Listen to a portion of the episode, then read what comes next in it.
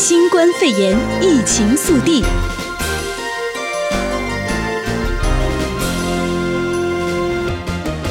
欢迎收听新冠肺炎疫情速递，我是哲伟。先开始，先带您关心到的是，特朗普总统在新罕布什尔州的造势活动将会提供口罩。总特朗普六月在奥克拉荷马州举办的竞选造势活动人数不如预期，当天参加人数坐不满会场的三分之一。他的团队安排在本月十一号在新罕布什尔州再办一场造势活动，而这一次大会将会提供口罩，并且强烈建议民众要戴上口罩。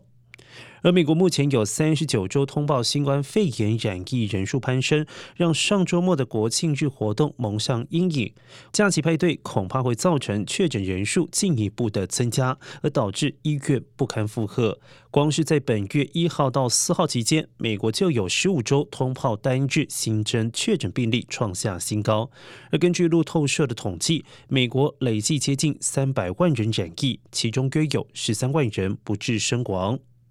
特朗普总统正为了挽回民调颓势而努力，考虑让竞选团队改变做法，扩大讯息传播范围，以吸引保守派基本盘以外的民众支持。而幕僚表示，特朗普总统想把选战焦点放在他能够领导美国重振经济，这是他的民调当中一大亮点。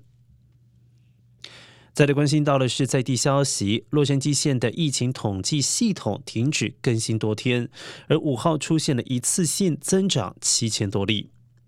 由于疫情的数据系统的更新，洛杉矶县公共卫生局七月二号以来并没有报告任何疫情的数据。直到七月五号，一次性报告了三天的数据，总共新增了七千两百三十二例新冠肺炎确诊病例，而其中七月三号创下了纪录，单日新增了三千一百八十七例新增病例。卫生局七月六号将正式恢复疫情系统，预计会提供更详细的分析资料。而根据数据显示，洛杉矶县七月二号新增的案件数量为两千六百四十三例，七月三号为三千一百八十七例，七月四号则是一千四百零二例。任四号的数据缺少一个大型实验室的回报数据，而期间报告了三十例的死亡案件，但是由于资讯仍然在核实，因此这一数字应该是被低估了。而过去三周当中，洛杉矶县的新冠肺炎确诊患者的住院治疗人数增加了百分之四十一。卫生官员表示，该现象非常令人担忧。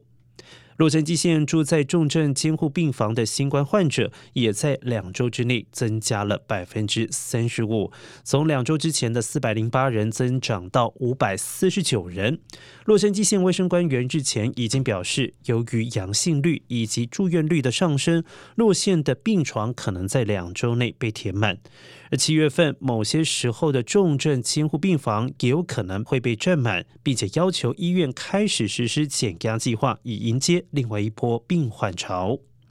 而根据《洛杉矶时报》的报道，在加州新冠疫情追踪系统上面所发布的数据显示，在过去两周当中，加州的新冠病毒检测阳性率已经从两周前的百分之四点六要升至百分之七，明显显示疫情正在恶化。而截至七月四号，加州已经连续十四天打破每天新冠肺炎患者住院人数的记录，从三千四百一十二人飙升到五千五百九十五人住院。洛杉矶县公共卫生局敦促民众避免进出拥挤的地方以及密闭空间，同时也不要与家人以外的人太过靠近。而在公共场合，应该佩戴上口罩，捂住口鼻，尽可能待在家中。卫生单位也敦促商家严格遵守卫生指令，确保员工以及顾客的安全。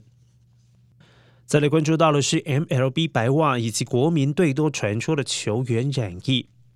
为了准备预计七月下旬开打的二零二零年球季，美国职棒大联盟 MLB 第一轮大规模新冠肺炎筛检结果在三号出炉，采集了三千一百八十五个样本当中，有三十一名的球员以及七名的球团工作人员检测出阳性的反应，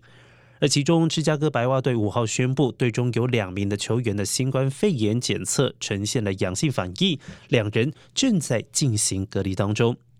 而华盛顿国民队同样在五号证实有两名的球员确诊，而根据 ESPN 的报道，白袜队球团指出，这两位不具名的球员都没有出现症状，而球队的医护人员正在密切关注他们的状况，而两个人会在未来几天接受后续的检测。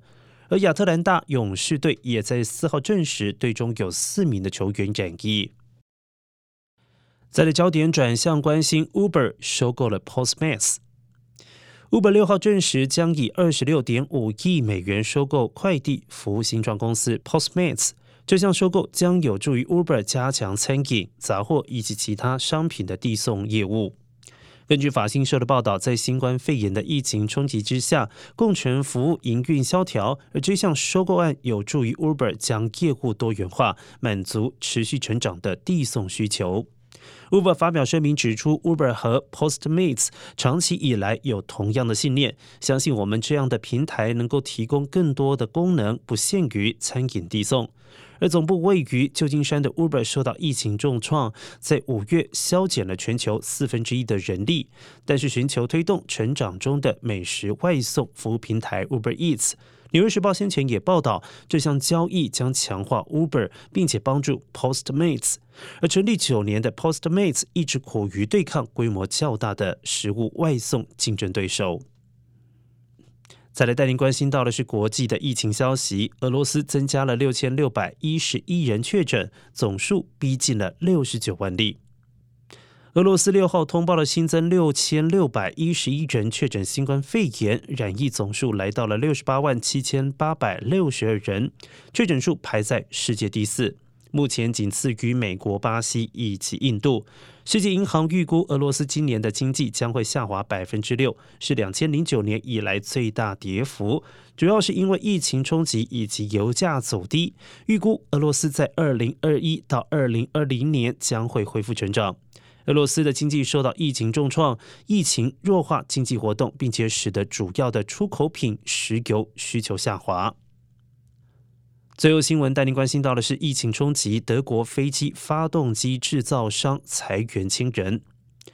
新冠肺炎疫情持续重创航空业。德国飞机发动机制造商 MTQ 航空发动机公司六号表示，公司计划裁减至少一千人。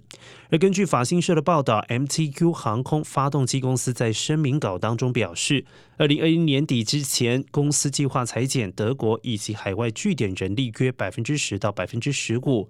MTU 航空发动机公司总部位在慕尼黑，全球员工超过一万人，除了生产军用和商用。飞机发动机之外，也提供维修服务。执行长温科勒在声明中表示，因为疫情的关系，航空业还将面临压力一段时间。他还说，空中运输要重返危机之前的水准，可能还需要好几年的时间。而空中运输是我们生产制造和维修服务事业的基础。MTU 航空发动机公司希望避免强制资遣，改以提早退休以及其他安排等方式精简人力，撙节成本。然而，全球航空旅游从三月以来，为了遏阻疫情蔓延而受到限制以来，各地的航空业纷纷陷入困境。欧洲飞机制造商空中巴士集团 Airbus 上周也宣布，计划在全球裁员一万五千人，占总人力百分之十一，以因应航空业有史以来最严重的危机。相关新冠肺炎疫情消息，请锁定 M 六九零，或透过 TuneIn Simple Radio APP 搜寻 AM 六九零，实时在线收听。也欢迎上到 U Radio 官网或脸书订阅新冠肺炎疫情 Podcast 节目。